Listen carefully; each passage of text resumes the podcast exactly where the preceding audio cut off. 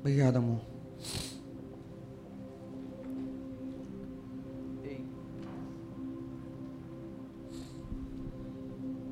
Leva aqui também para mim, por favor.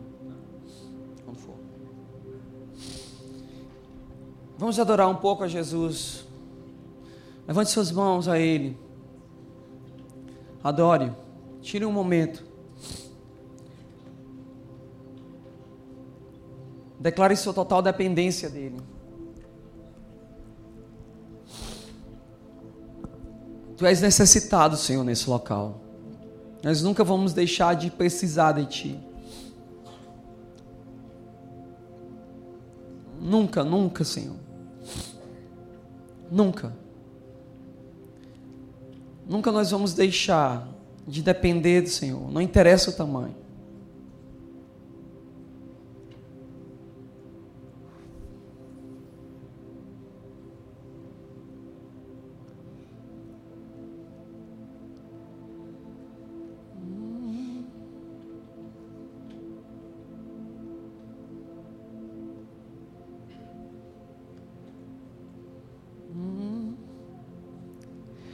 Deus está derramando um azeite novo na ferida do profeta.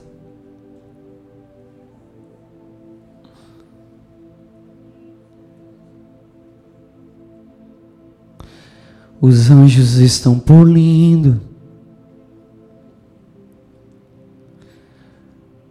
a espada que caiu da tua mão.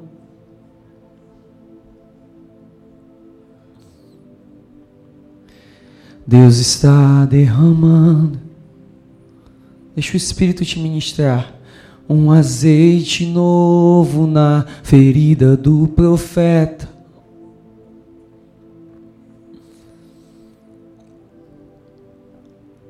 Os anjos estão polindo a espada que caiu da sua mão.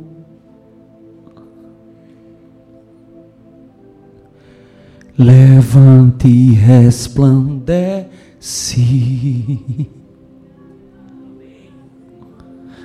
Levante e resplandece.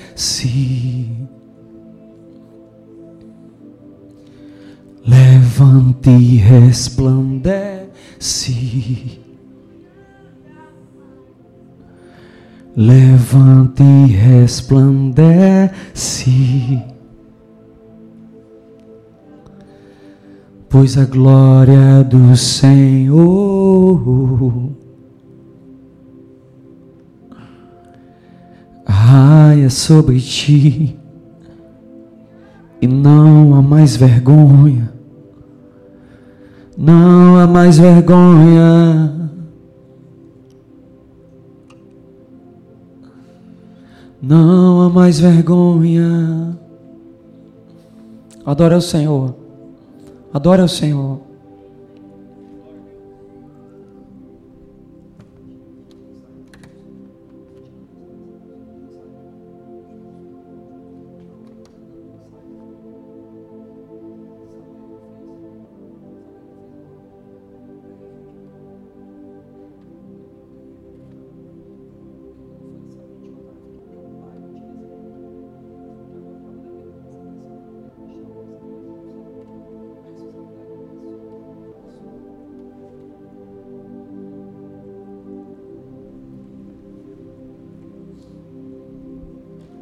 Deixa Deus derramar azeite sobre as suas feridas.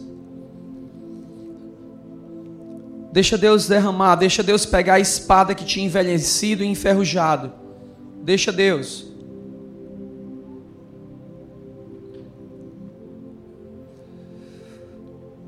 Porque chegou um tempo de restauração profunda em nosso meio. Deus está derramando um azeite novo na ferida do profeta.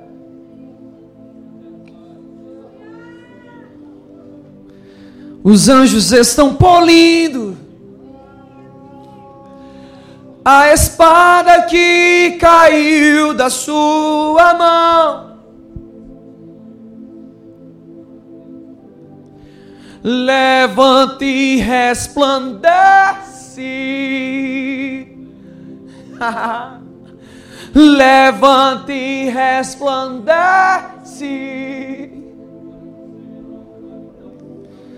Levante e resplandece.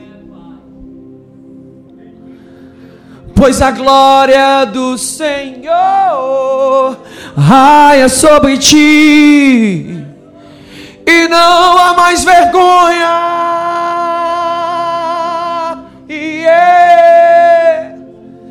Não há mais vergonha.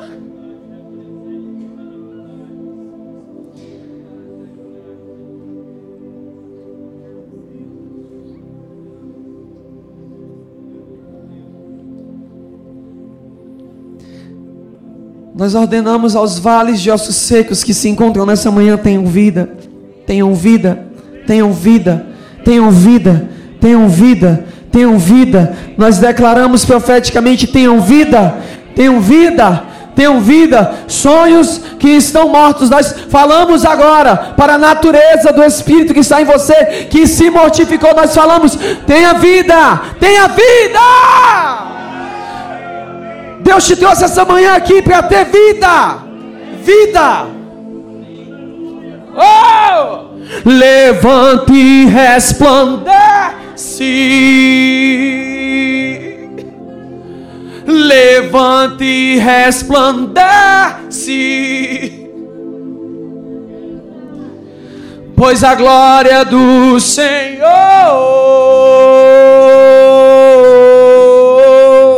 raia sobre ti, e não há mais vergonha, não há mais vergonha. Acabou essa temporada de vergonha na sua vida. Deus está tirando esse manto de vergonha e colocando um manto de júbilo sobre você. Colocando um manto de júbilo, liberamos essa palavra sobre essa casa. Liberamos essa palavra sobre as pessoas que se encontram aqui. Levanta e resplandece. Levanta e resplandece. Acabou o tempo de vergonha. E chegou o tempo de júbilo. Obrigado, Jesus. Obrigado, Jesus. Obrigado, Jesus. Amém. Abraça a pessoa que está do seu lado e diga uma temporada de renovo. Vamos lá, vamos lá, diga uma temporada de renovo. Se inicia sobre sua vida.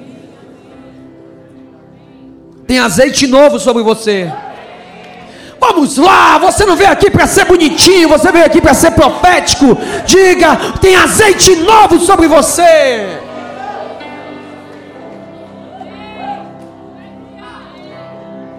Amém. Hoje é um dia onde o Senhor está, Ele está alinhando as nossas motivações, sabe? Não fica bobo com a estrutura, não fica bobo porque estamos num local legal. Não, não, não, não, não. Nós nos movemos por fé. Hoje você precisa levar um chacoalhado do Espírito assim, ó. Ei! Acorda! Levanta, resplandece, porque a glória já raiou. Amém. Amém. Obrigado. Dê umas fortes salvas de palmas para Jesus. Aleluia. Hoje eu quero falar com vocês sobre algo que muito me marcou esses dias que me ministrou muito. Eu quero falar com vocês sobre o sistema de Adão e o sistema do reino. E essa semana foi uma semana muito difícil para mim. Mariana, eu te amo, que bom te ver aqui. Eu amo vocês também, mas ela é minha prima, tá bom? Então. e a Mariana, ela, se nós estamos aqui, a Mariana também foi muito participante do que nós construímos. Você é culpada disso, Mariana, também. Você faz parte dessa história. Por isso que é bom te ver aqui. A sua história não se apaga. Por isso te ver aqui, eu te lembro dela. Nunca, nunca se esqueça de quem lutou ao seu lado. Não tem a ver com perfeição, tem a ver com fidelidade. E fidelidade se honra. E eu honro sua fidelidade, Mariana. Eu honro. Você é uma filha dessa casa e ponto final. Para mim é o suficiente. Amém? Os irmãos mais velhos dela sabem disso. Para você que não sabe, a Mariana é uma filha dessa casa mais velha. E é bom te ver hoje aqui. Essa semana foi uma semana muito difícil para mim, porque quando você se encontra diante de, de desafios que as cifras elas passam dos milhares, e você tem uma reunião de manhã e ela diz que você vai gastar 100 mil, e outra noite que você vai gastar 200 mil, e outra no outro dia de manhã que você vai gastar 300 mil. Então, a sensação que você tem é que você está num, num liquidificador. E quando você tem uma reforma, que você tem quase 20 homens dentro de um prédio trabalhando e, e toda vida que você chega lá, a cara que eles olham para você, diz, nós precisamos de mais dinheiro. Então é muito complicado, porque eu não tenho esse recurso, eu só tenho fé. Então, no meio dessa semana, eu me peguei diante de uma circunstância que eu comecei a pensar e comecei a declarar: e, Nossa Deus, eu estou me sentindo como dentro de um liquidificador, como eu sou pressionado por todos os lados. E eu preciso manter minha posição diante de um povo porque eu não posso chegar para vocês ficar assim, eu tá muito difícil. Não. Eu estou aqui para te levar uma temporada melhor, estou aqui para te estimular. É minha posição, é o meu fardo, é a minha luta. E não cabe a mim ficar aqui me lamuriando disso. Só que entre eu e a minha cama e o meu travesseiro e a minha esposa, que é a única que suporta os meus fardos, consegue ouvir os meus fardos, estava pesado. E eu comecei a ficar com essa palavra, tá pesado, nossa, tá complicado, nossa, tá muito difícil, cara. E aquele pensamento veio. Foi? Obrigado, cara. O cara tá dizendo aqui, vocês são muito pilantra, né? Vocês, você fica vendo que o cara tá todo mal amanhado assim, e vocês não falam, né? Ajuda aqui, cara, por favor. É, é um filho de honra, né, rapaz, aqui? É, eu te amo demais, cara. Esse outro aqui que suporta, pelo amor de Deus. Salva de palmas, pastor Jacaúna. Que cuida. Ele cobre a nudez de seu pai. E eu comecei a declarar, estava difícil. Nossa, está muito complicado. Nossa, eu não sei. E aquilo começou a vir, querer me deprimir. E eu entendi uma coisa, sabe? Deus, Ele não responde lamúrio e nem responde queixa. Deus responde fé. Deus responde fé. Deus não tem pena, ele fica, ai, ele está reclamando. Ah, ele está. Deus responde fé. Fé. Quando você dá o passo, aí Deus diz: Eita, negão. Agora eu caio dentro. Mas as nossas queixas, elas não manipulam Deus. E quando foi um dia de manhã, Deus me acordei de manhã, já me acordei assim, fui para o banheiro assim, sento, penso na vida. E Deus me deu um chá de simancol. Sabe, tem uma coisa que é muito engraçado quando eu ligo para o meu pastor, e às vezes eu estou passando por uma crise, estou aqui, eu ligo para o meu pastor. Aí a palavra, meu pastor me dá uma palavra de motivação tão boa, gente, que me levanta com tanta fé, com tanto amor. Ele olha para mim, deixa de besteira. Ele nem fala. Rapaz, aquilo entra em mim com uma fé tão grande que eu disse, é mesmo, mas é fazer o quê, pastor? Eu vou para cima mesmo. E vou para cima. Rapaz, naquele dia de manhã eu estava lá, gente no meu momento de contemplação.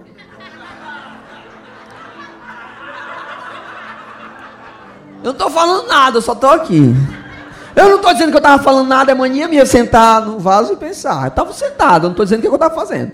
E nem precisa pensar em mim agora, nesse momento. Rapaz, eu ouvi literalmente Deus dizendo: Deixa de besteira, rapaz. Deixa de besteira. Rapaz, aquele deixa de besteira. Ele entrou com tanta fé dentro de mim que eu me levantei. Eu tomei um banho gelado logo. Uh! Eu saí daquele quarto, eu disse, rapaz, eu vou meter a chibata pra cima, eu não quero nem saber. Aí o Espírito Santo, agora sim, agora está falando a minha linguagem. Aí quando eu falei isso, ele disse, agora eu vou te ensinar um princípio. Eu quero te ensinar, eu quero te ensinar o sistema do reino que ele é diferente do sistema de Adão. E eu quero falar para vocês, o tema do nosso sermão hoje é o sistema de Adão versus o sistema do reino. Amém? Amém? Nós vamos ver como eles são diferentes. E a primeira coisa que nós temos que entender, nós vamos tratar três coisas. Primeiro, nova natureza. Segundo, romper com a vista. Terceiro, se graduar na fé. Então são três níveis que nós vamos entender hoje. Essas diferenças que existem entre o sistema do reino e o sistema de Adão. A primeira coisa que você precisa entender, diga comigo, nova natureza. Diga, eu tenho uma nova natureza. Não, não, agora fala, fala, fala. Eu, eu, fala direito. Diga, nova natureza. nova natureza. Tá vendo quando fala com o diafragma pesa? Tá entendendo? Nova natureza. Todo homem que se encontra com Jesus, ele não receberá uma nova natureza ele recebe uma nova natureza. Todo homem, quem recebeu Jesus aqui na sua vida? Pois quando você recebeu Jesus, você recebeu a natureza nova, diferente. O que é que significa nova natureza? Natureza é uma mudança completa. É mudança de DNA, é mudança de sistema, sabe? Era monera, agora é funge. Era funge, agora é animalia. Era sapo, agora é passarinho. Nova natureza nova natureza. Era anfíbio, agora é mamífero. Nova natureza, diga nova natureza. Eu diga, eu diga comigo assim, eu era, alma vivente. Agora eu sou um espírito e vivificante. O que é que isso significa? Você recebeu tanta vida em você, tanta vida em você, que você agora não só tem vida, como você tem capacidade de transferir essa vida para outra pessoa. Vou repetir. Você era alma vivente, você só vivia. Mas você não tinha capacidade de transferir essa vida para outra pessoa. Mas quando você aceitou Jesus, você se tornou espírito vivificante. Por isso que você, quando chega no local, as pessoas dizem assim: rapaz, o que é que tem diferente em ti? Tu é diferente, tem um negócio diferente sobre ti. Sabe por que é? Porque você agora é um espírito vivificante. Você tem capacidade. Quando você chega num local, os olhos físicos não vêm, mas você tem capacidade de começar a transferir. Essa vida começa a sair de você. E ela começa a tocar outra pessoa. E você começa a vivificar aquela pessoa que está morta. Porque toda pessoa que não está em Cristo está morta. Aí essa pessoa não sabe o que é a vida, porque Cristo é vida e você carrega Cristo. Quando você chega no ambiente, o Cristo que está em você, ele começa a exalar. E quando ele começa a exalar, as pessoas começam a sentir o cheiro, sabe por quê? Porque elas têm um espírito. E o espírito delas tem uma memória remota de Deus. O que é isso? Elas nem sabem identificar. Elas nem entendem. Elas nem entendem porque que elas gostam de estar perto de você. Por que quando elas estão com a crise, a primeira coisa que elas pensam é em te ligar? Sabe por quê? Porque você é um espírito vivificante. Diga, eu tenho a capacidade de multiplicar a vida. Isso é muito poderoso. Dê uma salva de palmas para Jesus, porque Ele fez isso por você.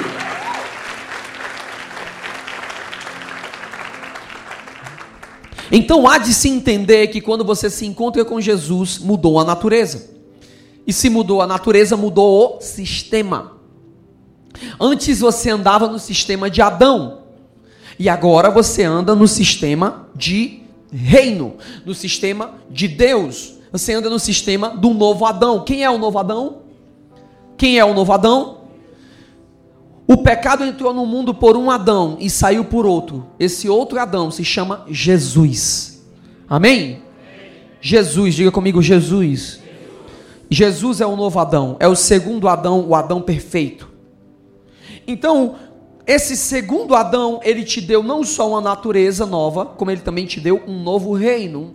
E não adianta querer se mover nesse reino com a mentalidade do primeiro Adão. Precisa se mover nesse reino com a mentalidade do segundo Adão. E quem é o segundo Adão? Quem é o segundo Adão, igreja? Diga para você, é pedagógico. Quem é o segundo Adão? Jesus. Você precisa entender isso. Se você entender isso, vai ser fácil entender esse sermão. Então, para crescermos nessa revelação, nós vamos usar a vida de Pedro. Amém? Eu coloquei um texto aqui, mas ele não está na projeção, porque eu quero que você leia aí na sua Bíblia, para você ter uma experiência. Abre a sua Bíblia em Lucas capítulo 5, versículo 4. E nós vamos analisar a vida de Pedro, porque Pedro é o símbolo do homem que se encontrou com Jesus e teve sua natureza transformada.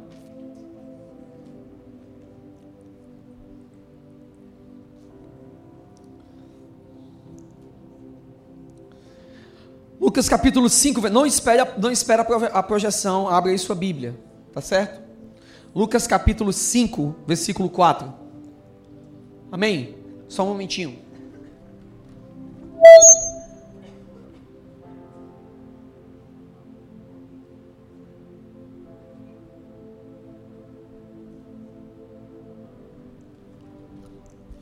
Amém? Todos encontraram? Lucas capítulo 5, versículo 4. E quando acabou de falar, disse a Simão: Faze-te ao mar alto e lançai as vossas redes para pescar. E respondendo Simão, disse-lhe: Mestre, havendo trabalhado toda a noite, nada apanhamos. Quem está falando aqui? Diga comigo. Não. Adão. Adão fala pelo que ele. Ele disse o seguinte: Mestre, mestre, trabalhou a noite inteira. Está entendendo? Nada apanhamos. Mas, aí o que, que ele fala mais? Sobre a tua palavra. O que, que ele disse? Vamos lá, só cinco pessoas responderam isso. Sobre o que? Lançarei a rede. E fazendo assim, colheram uma grande quantidade de peixes. E rompia-se-lhes as redes e fizeram sinal aos companheiros que estavam no outro barco para que os fossem ajudar. E foram e encheram ambos os barcos de maneira tal que quase iam a pique. Vamos prestar atenção.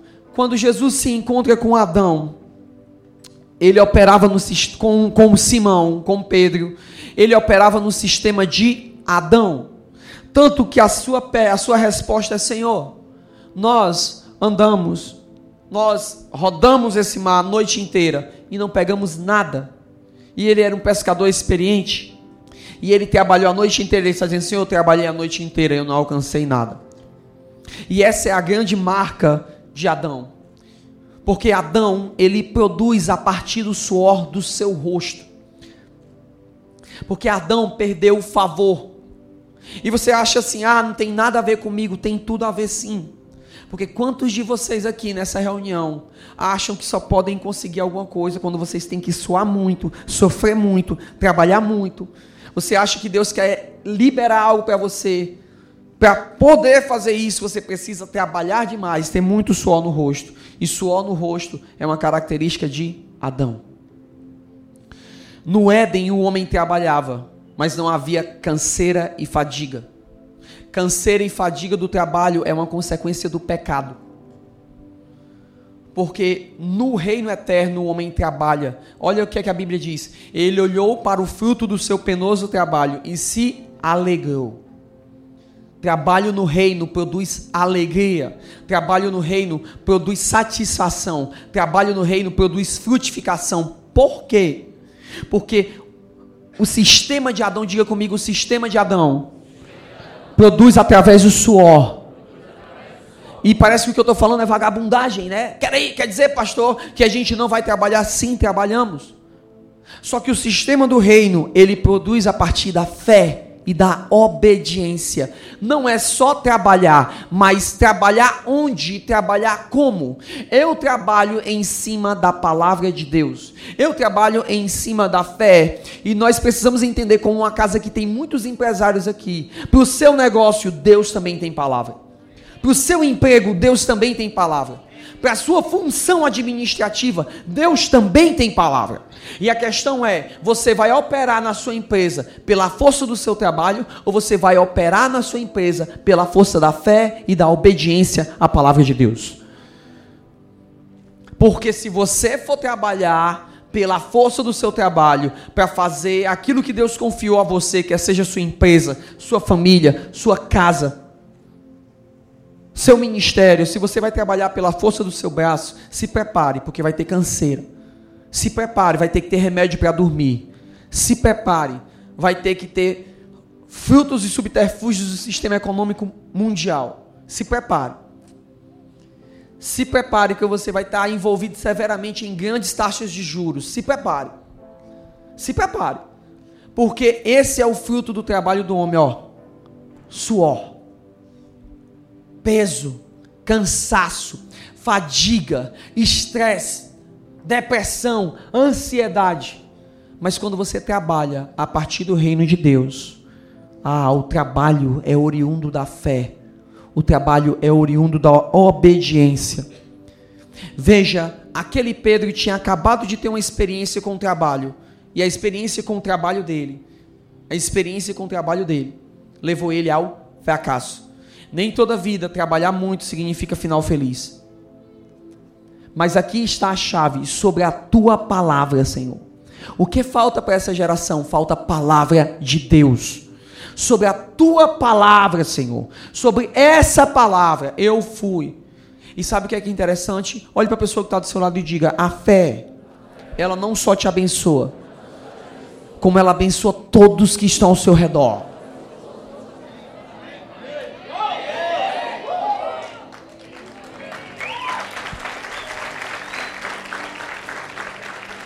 A fé na palavra de Jesus não levou só ele a ter um benefício, como o benefício que teve sobre ele foi tão grande, tão grande, tão grande, que ele teve que chamar outros barcos para ajudá-lo. Por quê? Porque a graça que abunda sobre mim não é para mim, é para os outros. Ele abundou naquela graça.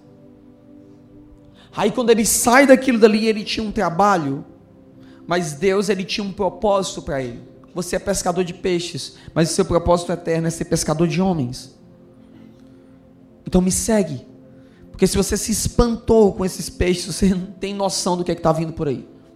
Então Pedro começa a sua caminhada com Jesus. E Pedro se desassocia nesse momento, diga se desassocia do sistema de Adão e ele começa a aprender o sistema do reino. Apesar de você ser uma nova criatura, assim como um bebê, você precisa se graduar, você precisa crescer no sistema do reino eterno. Eu tenho um bebê pequeno e é muito interessante ver ele. Porque com três meses, com, com um mês, ele não sabe nem arrotar. Ele precisa da minha ajuda para arrotar. Para soltar punzinho, para poder limpar ele. Até hoje ele precisa, com um ano e seis meses. No começo, ele não sabe fazer coisas necessárias à vida. À vida. Ele começa a crescer. Com seis meses, ele passa pela introdução alimentar e começa a beber água. Porque no começo, ele só se nutre única e exclusivamente do leite materno, o xadá da mãe dele. O leite forte, que tem todos os nutrientes para a vida da criança. Com seis meses ele precisa aprender, já, o leite já não é suficiente para nutri-lo. Então ele vai precisar de uma nova dieta. Ele precisa agora comer proteína, ele precisa comer carboidrato, ele vai precisar de legumes. E ele começa a entrar no período de introdução alimentar. Ele não sabe fazer isso, ele está crescendo nisso. Quando chega na fase dos oito, nove meses, ele começa a engatear. Quando chega com um ano, ele começa a andar. Mas você vai me dizer, mas ele não é uma nova criatura, ele não nasceu. Sim, mas ele precisa aprender. Você nasceu em Cristo Jesus e você agora está aprendendo a movimentação no reino eterno. Você está aprendendo a viver nesse reino eterno. Você está aprendendo a crescer. Não se julgue, não se condene, porque fulano de tal já está nesse nível. Não, não, não. Eu não posso medir minha força com meu filho porque eu cresci nessa vida. Da mesma forma, ele vai crescer no reino eterno. Da mesma forma, você precisará entender isso. Com quatro anos, começa a estudar, andar de bicicleta, tem inúmeras tarefas. E você vai crescendo, crescendo, crescendo. Na mesma forma, é no reino do Espírito, no sistema do reino. Você vai se graduando. Então, a segunda coisa que nós precisamos falar sobre o sistema do reino é romper com a vista. Ok? Diga primeiro, nova natureza. Diga segundo, romper com a vista. Amém? Quando Pedro começa a andar com Jesus, ele começou a romper com o sistema de Adão. Ele começa agora a ser treinado nesse novo sistema. Porém, Pedro, ele precisou de um exercício. Jesus, ele foi expondo os apóstolos a vários exercícios dessa nova jurisdição, desse novo ambiente que se chama graça e reino eterno. E agora vamos entrar dentro de uma cena a qual Jesus pega para uma multidão e tem que ir para o outro lado. E ele manda os discípulos irem de barco. Olha que coisa estranha. Imagina como é que ficou na cabeça dos discípulos. Os discípulos pegam um barco e Jesus fica para ir depois. Quando vai chegando perto daquele ambiente que eles tinham que chegar, uma forte tempestade vem. Ok? Quando eles olham, quem está vindo pelo mar? Quem está vindo pelo mar? Jesus de barco? De barco? Não, Jesus está vindo, andando sobre as águas. Ele vindo andando sobre as águas em meio ao vento forte, ele está lá. Os discípulos dão um grito e dizem assim: é um fantasma. Porque você fala assim: ah, besteiros. Cara, você já foi para o mar de noite? Você já entrou no mar? Eu já entrei no mar à noite. Eu já entrei de barco no mar à noite. Pessoal, você não vê nada. Não tem dimensão. Se, a, se tiver lua, você ainda vê alguma coisa. Mas um momento de vento e tempestuosidade é um terror aquilo dali. Porque o seu labirinto, ele não tem noção, ele não está estável. Está fazendo isso. Ó. Tudo em você comunica medo. Aí você olha lá no meio do mar, vem um cara com um vento esvoaçante, levando o manto dele, vindo no meio do mar. Você precisa entender que aqueles discípulos foram muito foi corajosos. Aí vem Jesus andando no meio do mar. Gente, para para pensar. Nós estamos aqui agora. Vamos todo mundo lá para a praia de Iracema. E de repente, lá vem Jesus andando no meio do mar. Tá certo? Não vou colocar Jesus não, porque você vai seletivizar isso. Eu vou colocar lá e vem o Stefano andando no meio do mar. O que é que um ser humano normal diria? Caramba, meu irmão. Como é que esse cara fez isso? Não é não? Ficaríamos pasmos, não é? Ok? Ficaríamos assombrados. Meu Deus, como é que esse cara fez isso? Qualquer pessoa pararia nesse pensamento, não é? Agora pare para ver na audácia de Pedro. Veja como Pedro já estava crescendo na fé. Ele não só fica assim, ó, que nem os discípulos.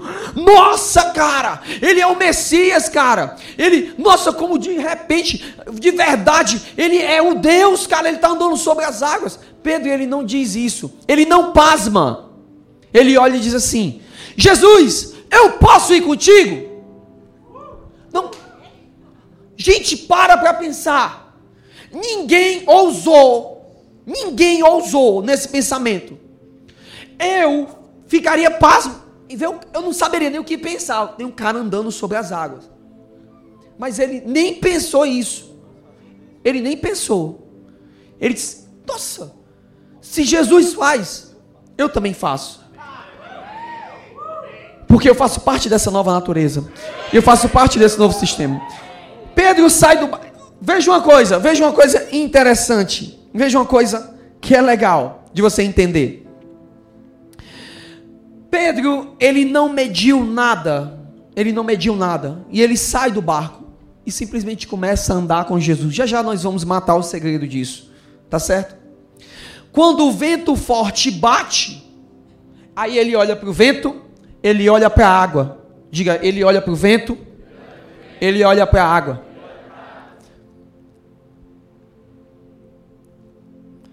Aí ele começou a ter medo. E ele afundou. Ok? Ok? Aí você vai dizer assim: ele estava com medo. Medo de quê? De morrer? Afogado? Ele era pescador, negão. Ah, mas nem todo pescador sabe nadar, mas ele sabia, porque na outra vez que Jesus se encontrou com ele, ele estava pelado, quando ele viu Jesus, ele pulou na água. Ok? Então ele sabia nadar. Pedro estava com medo de afundar? Pergunte para mim, Pedro estava com medo de afundar? Não, não, não, não, não. Ele estava com medo de não andar mais sobre as águas por causa da circunstância. Ele estava com medo de sair daquela condição que ele foi levado e permitido e assessorado por Jesus. Ele começou a ficar com medo de andar no ambiente onde ele estava. Você precisa entender que dentro das leis do nosso sistema humano vai dizer que aquilo que a matéria que é mais densa, ela vai afundar, não é? Só que Jesus estava operando dentro de um reino eterno. E nesse reino eterno não há limitações físicas. Então Pedro estava dentro dessa dimensão, andando sobre as águas, sobre as águas. Ele estava andando em cima da palavra de Jesus. E ele estava andando. E quando Deus nos chama, a gente precisa entender que esse é o caminhar sobre as águas. É o caminhar em cima daquilo que todo mundo está dizendo, cara, é difícil, é complicado. Só que você está passando, Deus está fazendo um caminho no meio do mar. E você está andando, você está andando. Deus está fazendo um caminho sobre as águas. E você está andando.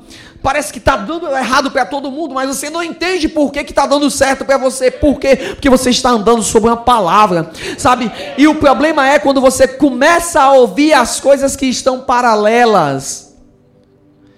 Pedro precisou de um exercício. E Pedro, de um exercício, e Pedro afundou porque ele ouviu o sistema de Adão, gente.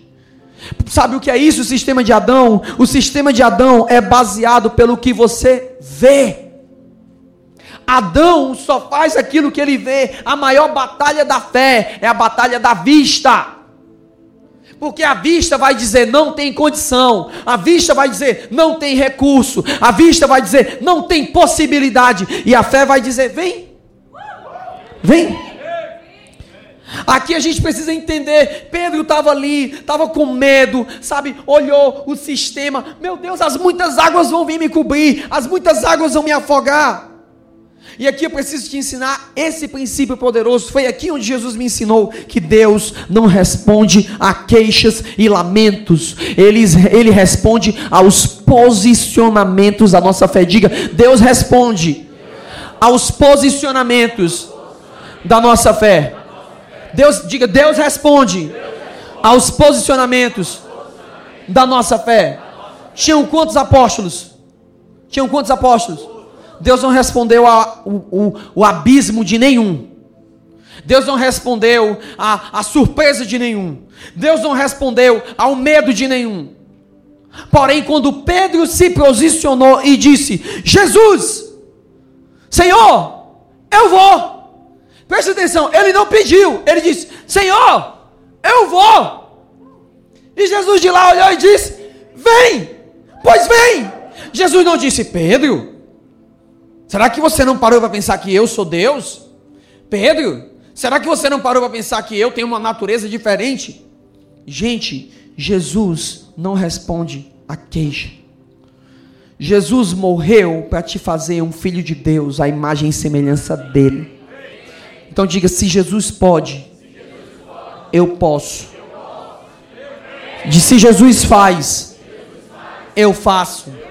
Diga: se Jesus vai, eu vou. Diga: sabe por quê? Pergunte para a pessoa do seu lado: sabe por quê? Porque eu sou um filho de Deus.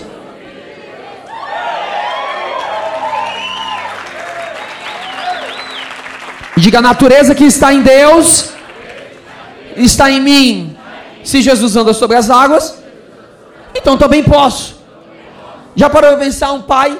Um pai dizendo assim: um pai dizendo assim, não, você pode ir brincar na praça. Você não. Com dois filhos. Você que tem mais de um filho. Não, você pode brincar na praça. Você não. Dá certo? Dá certo? Por quê? Porque o direito que tem um, tem o outro.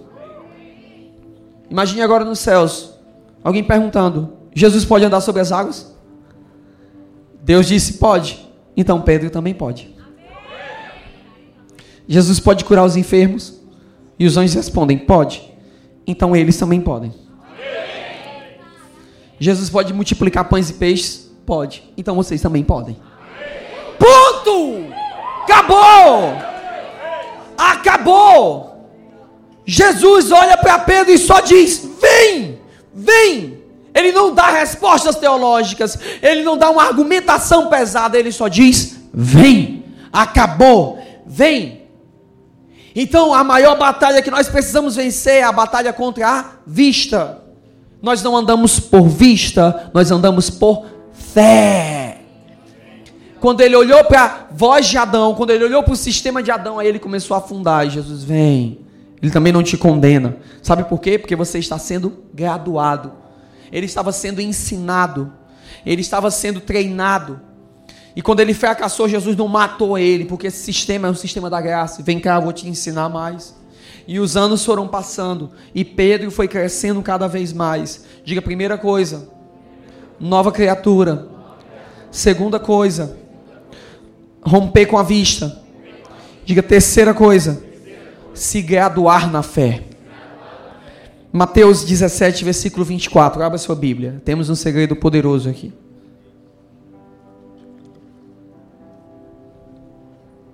Mateus 20, 17, 24.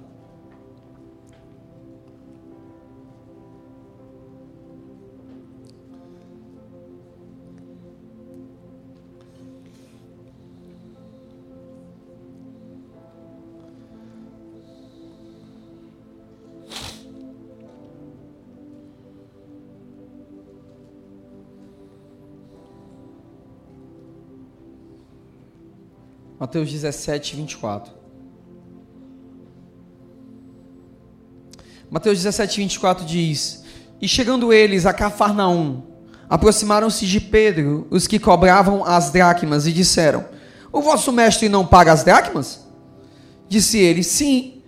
E entrando em casa, Jesus lhe antecipou, dizendo: Que te parece, Simão? De quem cobram os reis da terra os tributos ou o censo? Dos seus filhos ou dos alheios? Disse-lhe Pedro: Dos alheios. Disse-lhe Jesus: Logo estão livres os filhos. Mas para que não se escandalize, não nos escandalizemos, vai ao mar e lança um anzol. Vamos entender um contexto aqui, tá bom? Vamos entender um contexto. Jesus, ele tinha residência em Cafarnaum, tá bom? Tá certo? Entender esse contexto aqui para a gente poder evoluir na revelação. Então, quando Jesus pergunta de que cobram tributo os reis da terra, dos filhos ou dos estrangeiros, Jesus estava falando ali que no sistema jurídico de Israel, ele por ser morador daquela terra, ele não era obrigado a pagar tributo. Por quê? Porque ele era pertencia àquela terra. Logo, por esse texto entende-se que a cobrança daqueles daquelas pessoas dos cobradores de impostos da alfândega, ela não era uma cobrança devida, mas era uma cobrança indevida, ou seja, uma propina. Era uma propina ou um pedágio para poder entrar na cidade, que era dado por todos. Só que para não dar um constrangimento e não causar um constrangimento, tá entendendo? Não causar um problema, porque isso acontecia com todos. Essa cobrança ela, ela era indevida, essa cobrança ela era injusta sobre aquele povo. O que é que Jesus faz? Não, para não causar problema, para que não digam que todo mundo paga, mas eu não pago, então eu pago. Então eu faço. Nem parece a situação que nós temos hoje, né? Com tantas taxas de ICMS, juros daquilo, juros daquilo. O maior desafio que eu trabalho com empresários é de eles dizem assim, as taxas são abusivas demais. Só que Jesus, ele não se vitimiza por conta do sistema econômico mundial. Ao contrário, ele tem uma solução para ele. E qual é essa solução? A solução é a fé. Diga porque Deus, no sistema do reino, ele produz milagre para quem depende da fé. Vamos lá, eu estou falando de uma palavra de fé, eu não estou no funeral. Se eu tivesse em outros locais pregando sobre isso, você estaria muito mais empolgado. Sabe, eu estou aqui para dizer para você que eu não estou pregando para um povo bonitinho, eu estou pregando para levar vocês a um novo nível de fé, um novo nível de rompimento. Quando eu estou pregando para você, eu estou pregando contra o sistema mental. Em nome de Jesus, todo pensamento que se levanta contra a fé e contra a graça, ele caia por terra agora nessa manhã. Porque o que eu estou falando para vocês são os mecanismos do reino eterno, são os mecanismos da glória de Deus. E sabe o que, que acontece? A mente humana não aceita. A mente humana, ela começa a debater enquanto eu estou te ensinando valores que podem salvar a sua vida. A metodologia humana vai te dizer um bocado de coisa. Eu vou te falar o que é que a fé te ensina. A metodologia humana vai te dizer: ah, a gente vai ter que andar que nem. A gente vai ter que andar que nem o mundo anda. A gente vai ter que fazer que nem o mundo faz. A gente vai ter que jogar o jogo do mundo. Não, não, não, não, não. Porque para cada tributo indevido que o diabo levanta contra você, Deus será um peixe com a moeda na barriga para produzir salvação para você. Não me vem com conversa fiada. Não me vem. Porque Deus, Ele produz milagre para o seu povo. Todo dia, a gente agora, quando foi construir um novo prédio, chegaram uma taxa para nós do, do. Não, precisa fazer isso. É, é, para adequar todo o prédio ao sistema é, é hidráulico, é, para brigada de incêndio. O valor do projeto é exorbitante. Exorbitante. Quando você olha assim, meu Deus do céu, quer dizer que eu vou ter que pagar toda essa taxa, vou ter que colocar hidrante Vou ter que colocar uma caixa d'água extra. Vou ter que colocar uma reserva nessa caixa d'água. Só para que caso aconteça uma coisa, tem uma reserva para o incêndio. Tem que colocar hidrante, tem que colocar saída, tem que colocar isso. Aí disseram para mim assim: é, mas a gente pode isolar essa parte aqui e tal. Eu disse: não. Porque se Deus me mandou para aquele local, então Ele vai me dar as condições de pagar as taxas que o governo está cobrando. Porque para cada taxa indevida que o governo me cobra, Deus tem um peixe com a moeda na barriga para salvar a minha vida. Amém? Eu cheguei aqui e eu não volto. Eu não volto. Porque Deus vai responder aos seus posicionamentos e não simplesmente, ah, ah tem muita gente que está achando, ah, Deus não se move comigo porque eu não sou perfeito. Não tem a ver com perfeição, tem a ver com posicionamento. O que ele falou com você, você está obedecendo? Você tem que ir para cima. Você precisa se graduar na fé. E com o passar de tempo, Pedro se graduou na fé. E sabe o que, que ele fez? Ele obedecia ao direcionamento, mesmo que fosse ridículo. Aqui está um nível que nós precisamos entender. Aprender não é só ter fé, porque junto da fé virá o direcionamento. Junto da fé virá o direcionamento. E principalmente quando você caminha com homens de fé. Quando você busca uma instrução, ele vai te falar uma coisa que é ridícula. Só que quando você se gradua no reino eterno, você não usa as armas do mundo, você usa as armas da fé. E elas são poderosas em Deus para destruir toda a estrutura que se levanta contra o conhecimento de Deus. Amém? Amém. Então você precisa entender, diga comigo, eu não uso as armas do mundo. Eu uso as armas da fé. Primeiro, eu sou nova criatura. Segundo, eu rompi com a vista. E terceiro, eu me graduo na fé como obedecendo. Deus fala com você. Deus coloca sonhos dentro de você. Deus coloca palavras. Só que quando você começa a andar nela, você vê as ondas se levantarem. Você, meu Deus, meu Deus, eu vou pro velhadão que é mais seguro. O velhadão, ele não é tão rentável, sabe? Mas se eu trabalhar, eu vou conseguir viver bem. Se eu suar muito, se eu sofrer muito, se eu fizer assim, se eu fizer assado, era ridículo. Era ridículo. Preste atenção. Preste atenção agora. Quem é pescador aqui? Quem, quem já pescou aqui? Levanta a mão aqui. Amém? Tem uma galera ali que pesca ali. Eu não vou nem falar as histórias deles. Não vou nem falar as histórias deles. Um dia me chamaram, pastor Jacaúna. Não tem vergonha. Tem peixe aqui em casa. Pescaram 10 peixes. Quando eu cheguei, tinha 10 piaba. Como é que vai comer isso aqui? Vai fazer farofa disso aqui? Mas voltemos ao pescador. Veja agora você que é pescador. Eu chego para você e digo agora assim, ó. Ou quem pesca aqui, amém? Vocês pescam aí, beleza? Gente, é o seguinte: a brigada de incêndio chegou com um projeto que é mais de 100 mil reais. Por favor, vão lá na praia de Iracema, joguem as, as redes, tá certo? Que vocês vão encontrar 10 peixes. Dentro de cada peixe tem 10 mil reais. Quando a gente traz para nossa realidade, fede, né, negão? Né? Fede, não fede? Eita, papai! E agora? Vamos lá. Faz ou não faz? Era ridículo? A estratégia era forte? Era? Era, irmão? Era sim ou não? Era ousada? Era. Era bonita? Pensa numa vagabundagem. A mentalidade humana é dizer: como é que tu vai pagar? Imagina agora você falando para o fiscal: calma. Chegou a prefeitura de Fortaleza, como é que o senhor vai pagar? Não é porque eu tenho 10 meninos ali meus que estão pescando? Já já eles estão chegando com dinheiro. É lógico? É responsável? Por isso que o Kevin Prost, o Kevin Prost diz: ó irresponsabilidade da tua graça, ó imprudência da tua misericórdia. Não é verdade? Porque é loucura para o mundo, mas é poder de Deus para todos aqueles que creem. Diga quem se gradua na fé, obedece direcionamento. Não duvida e vai para cima.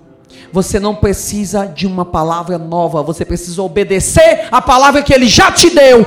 Vai para cima, porque Deus não responde choro, Deus responde posicionamento. Tá mal, aí se desanima, se desencoraja, fica confuso, tem que tomar remédio para dormir. Aí eu chego a primeira pergunta: qual a última palavra que Deus te deu? Porque a primeira coisa que acontece quando você sai da palavra que Deus te deu é confusão é perca de visão. Volta para a palavra, cumpre a palavra. Ah, mas é difícil, deixa de choro. Difícil é viver uma vida fora da palavra. Difícil é viver uma vida fora do que Deus está planejando. Amém? Nós não usamos, diga, nós não usamos as armas do mundo. Nós usamos as armas da fé. É mais fácil eu subornar o guarda. É mais fácil. É cinco pau e uma pizza na Pizza Hut. É mais fácil, não é? Só que eu não me contamino para produzir algo para Deus. Deus não precisa da sua ilegalidade para fazer algo. Ele não precisa que você suje as mãos para poder fazer algo. Dá a César o que é de César. Dá a Deus o que é de Deus. nós vamos dar a fé, entende? Eu, eu, eu quero finalizar essa parte, sabe? Tem algo que, que, que me toca muito e, e, e, eu tenho tanto temor de falar isso nessa noite. Nessa noite não, nessa manhã. Tem um texto que às vezes a gente olha e a gente olha ele de forma tão equivocada. Eu queria finalizar essa manhã com Hebreus capítulo 11. E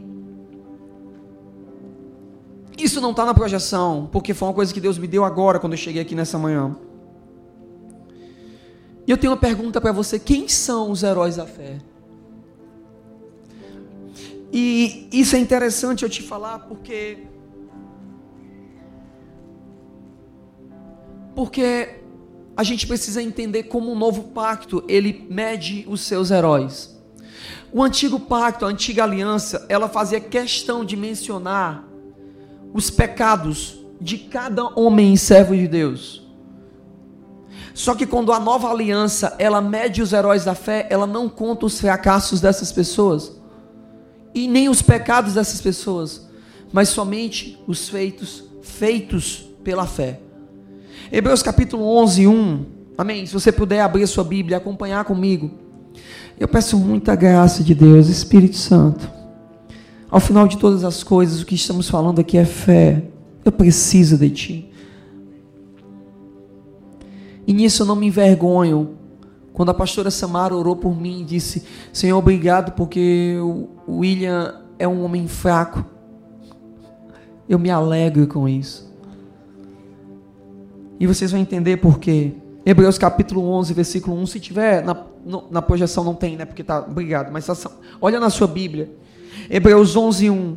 E diz: Ora, a fé é o firme fundamento das coisas que se esperam e a prova das coisas que não se veem. Porque por ela, veja isso, por ela os antigos alcançaram testemunho.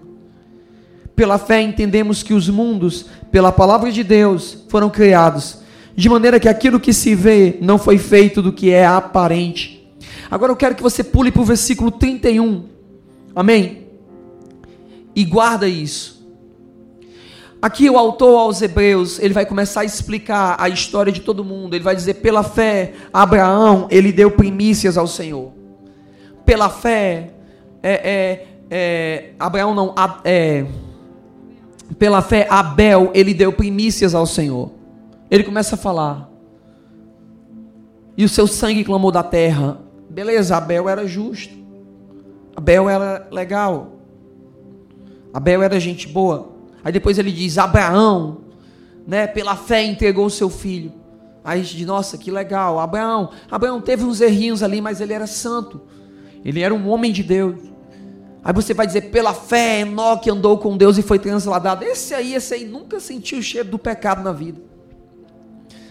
Aí você evolui pela fé, Jacó. Jacó deu nome aos seus filhos e destino antes de morrer e designou José pela fé, os seus ossos onde deveriam ser enterrados. Aí você fala assim: é, Jacó teve uns errinhos ali no começo, mas no final, no final, ele acertou. Então são pessoas assim, infalíveis, são pessoas sem erro.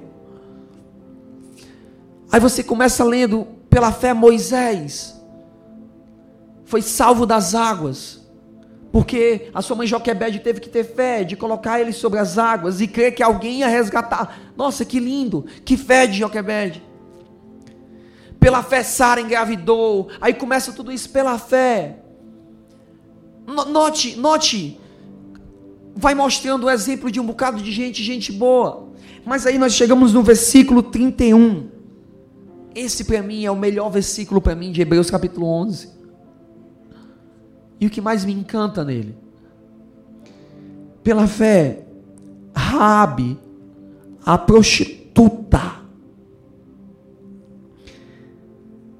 não pereceu com os incrédulos, acolhendo em paz os espias. E o que mais direi? Faltar-me-ei tempo contando de Gideão, de Baraque, de Sansão. O que foi que Sansão fez na vida? A não ser pegar a mulher. Errado. Perder. Você já imaginou que Sansão tinha sobre ele o poder de Hércules? E ele perdeu isso por causa de um rabo de saia. Cachaça. Cortaram os cabelos dele, furaram os olhos dele. Ele virou um escravo. Mas o autor aos Hebreus não está contando com os erros dele, porque na graça não se conta com os erros, na graça se conta com as posturas de fé. Porque no último momento da sua vida, a Bíblia, a graça, ela desconsiderou toda a vida dele, toda, todos os erros, e pegou o último minuto da vida dele. Pela graça, pela fé, no último minuto da vida dele, ele consertou tudo. E ele pediu força ao Senhor. E matou mais filisteus na sua morte do que na sua vida. A graça ela não está contando perfeição, ela está contando capacidade de obedecer. Voltemos a Raabe, ok? Imagina agora na eternidade, imagine agora que nós temos a capacidade de fazer uma conferência e nessa conferência, agora uma conferência de mulheres, está aqui a Samara aqui na frente. Eu quero chamar todas as pregadoras que vão pregar nessa conferência. Eu quero chamar aqui Sara, a mãe da fé. E lá vem Sara entrando. O que você fez, Sara? Eu eu tive um filho depois dos 90 anos de idade. Eu quero chamar Esther aqui que você fez, Esther? Eu me posicionei em fé diante do rei para salvar o meu povo. Eu quero chamar Ruth. O que você fez, Ruth? Ah, eu, eu me posicionei na seara. Eu fui avó de Davi, bisavó de Davi. Eu quero chamar aqui Maria. O que você fez, Maria? Nossa, o Espírito Santo me falou que eu ia engravidar e eu engravidei de Jesus. E agora vem essa moça aqui e ela vem entrando. O que você fez? Eu era prostituta. Sim, mas qual foi seu feito? Tinham dois homens correndo na rua, sendo perseguidos pelo exército da minha terra. E eu senti algo dentro de mim que eu deveria deixar aqueles dois enterrarem. E eu deixei eles entrarem na minha casa. E eu perguntei para eles o que eles estavam fazendo, e eles disseram: Nós somos servos do Deus vivo, e nós viremos com o nosso exército, vamos destruir a sua cidade. Mas porque você salvou a nossa vida, você não será destruída. Que tamanho era a fé de Raabe? Primeiro, de receber aqueles espias e crer que ela não seria morta pelo seu povo. Segundo, de crer que aqueles espias, quando viessem com Deus, sabe qual é a coisa mais interessante que nunca as pessoas falam na queda da muralha de Jericó? É que a casa de Raabe era colada ao muro. E aquelas muralhas, elas tinham a largura de um fusca. E ao tocar das trombetas, Aquelas, mulher, aquelas muralhas que circuncidavam toda a terra caíram. Imagine agora a cena, olhar para toda a muralha caída, mas tinha uma casa, uma casa, tudo destruído, tudo caído, mas tinha uma casa em pé, tinha uma casa em pé, uma casa de uma prostituta para te escandalizar de uma rapariga, de uma quenga que creu que quando Deus viesse, Deus se lembraria dela. Não tem a ver com perfeição. Não tem a ver com perfeição. Porque Deus tomou uma prostituta e colocou ela como símbolo de fé para a geração do novo pacto. Porque Deus não está contando quando Deus conta a sua história, o mural que existe lá na eternidade de Raabe não era quantos homens ela se deitou na vida, quantos casamentos ela destruiu na vida dela. O mural que existia na eternidade, por mais que eu e você se chateiem, é que ela acolheu por fé os espias que entrariam naquela terra. Jesus está restaurando sua fé hoje. Talvez você foi uma pessoa que só se posicionou errado na sua vida, você perdeu sua visão como Sansão. Agora você está cativo. Mas eu quero dizer que o final da sua vida vai ser melhor do que o começo.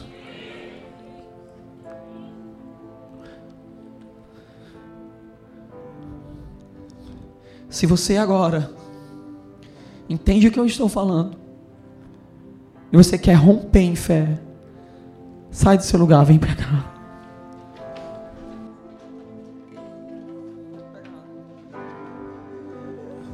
Deus está levantando. Deus está levantando. Deus está levantando. Yeah. Deus está levantando. Deus está levantando.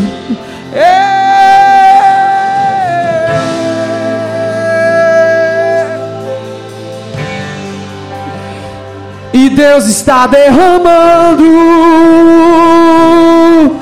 um azeite novo na ferida do profeta. Ei, ei, os anjos estão polindo a espada que caiu da tua mão. Agora ele te diz: levante e resplandece. Levante e resplandece. É, levante e resplandece. Pois a glória do Senhor raia sobre ti e não há mais vergonha. É. Não há mais vergonha. Levanta a fé, levanta a fé, levanta a fé.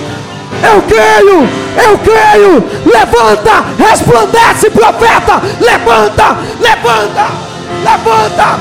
Vai, vai. Levante e resplandece. Levante e resplandece. Levante e resplandece. É, é.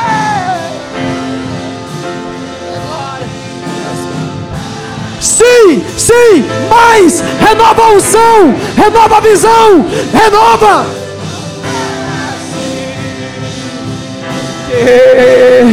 Levante e resplandece.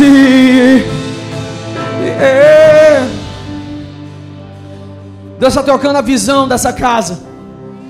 Está tirando a visão velha e liberando a visão nova sobre as pessoas que estão nesse local. Deus está rompendo com a visão nova, porque Ele te protege. Ele te protege, Ele está rompendo com a visão velha e liberando a visão nova. Levante as suas mãos para os céus e diga: Não é porque eu sou perfeito, não é porque eu não tenho falhas, mas é porque temos fé. Nós temos fé. Diga eu vou. Vamos lá, eu vou. Eu vou. Eu vou. Levanta, levanta. É. Levante e resplandece. As rodas de fogo estão rodando, estão rodando.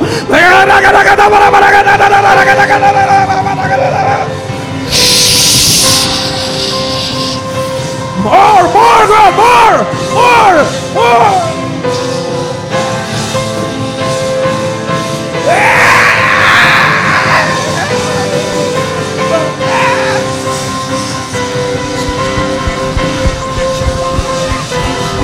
Mais! Levante e resplandece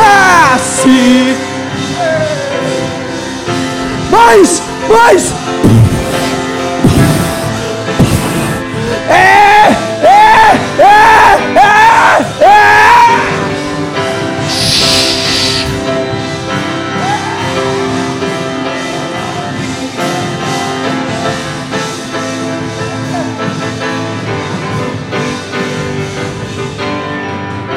Digo meu pecado, o meu passado, ele ficou atrás de mim quando o trono olha para mim, fala, fala quando o trono olha para mim. Ele não vê o meu fracasso, ele vê o meu destino. Diga o meu final será muito maior do que o começo.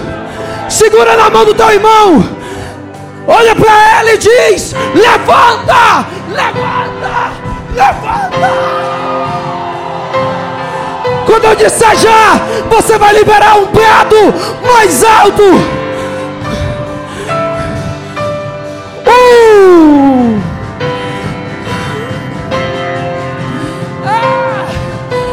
Dois. Toma fôlego. Três. Toma fôlego. E já.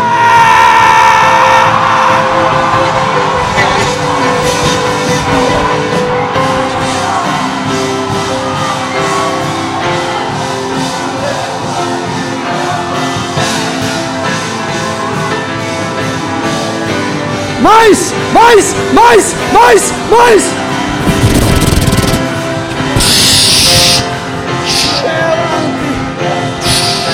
Pé, é, é, é, é.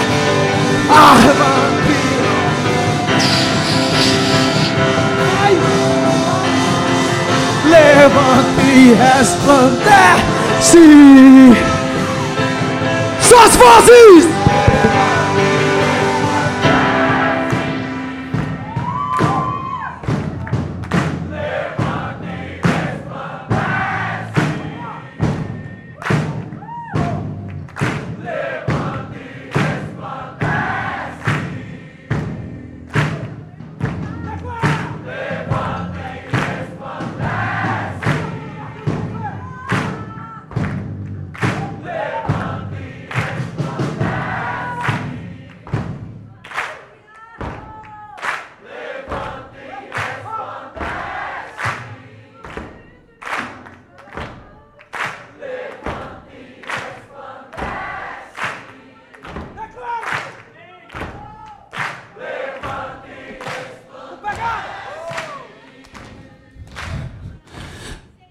Levante.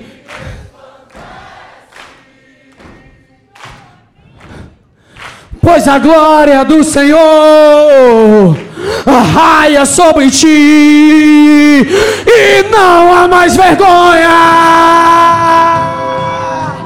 É, não, não há mais vergonha. Não há mais vergonha. Não, não, não. Levanta. Lá vem a glória do Senhor. Lá vem ela. Fala de Deus. Lá vem ela. Lá vem ela. Levante e resplandece.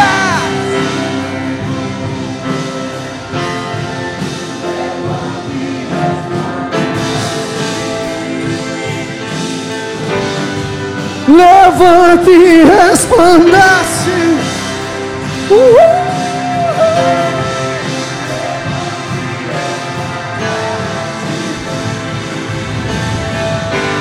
É. Levante suas mãos aos céus. Nós queremos selar esse momento. Aumenta a medida de fé de cada um que está aqui. Eu vejo grandes pedras douradas caindo. Muitas, elas são grandes. Essas pedras são recursos espirituais liberados do céu. E o nome delas são fé. Deus está aumentando a sua fé. Você vai sair daqui acreditando em coisas que você nunca acreditou. O que faltava para você é fé. E a fé está caindo dos céus. Ela está caindo como ondas. Ela está caindo. Se apodera. Se apodera delas. Se apodera, diga: Eu tomo, eu tomo, eu recebo, eu recebo, eu recebo. Oh! Eu vou subir a montanha com minhas mãos para o alto. Eu vou subir a montanha com minhas mãos para o alto. Eu vou subir a montanha com minhas mãos para o alto. Eu vou subir, subir, subir, subir. É, levante e resplandece.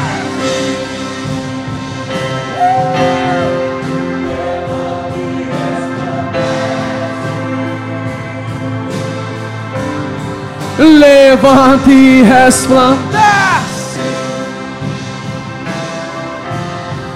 Pois a glória do Senhor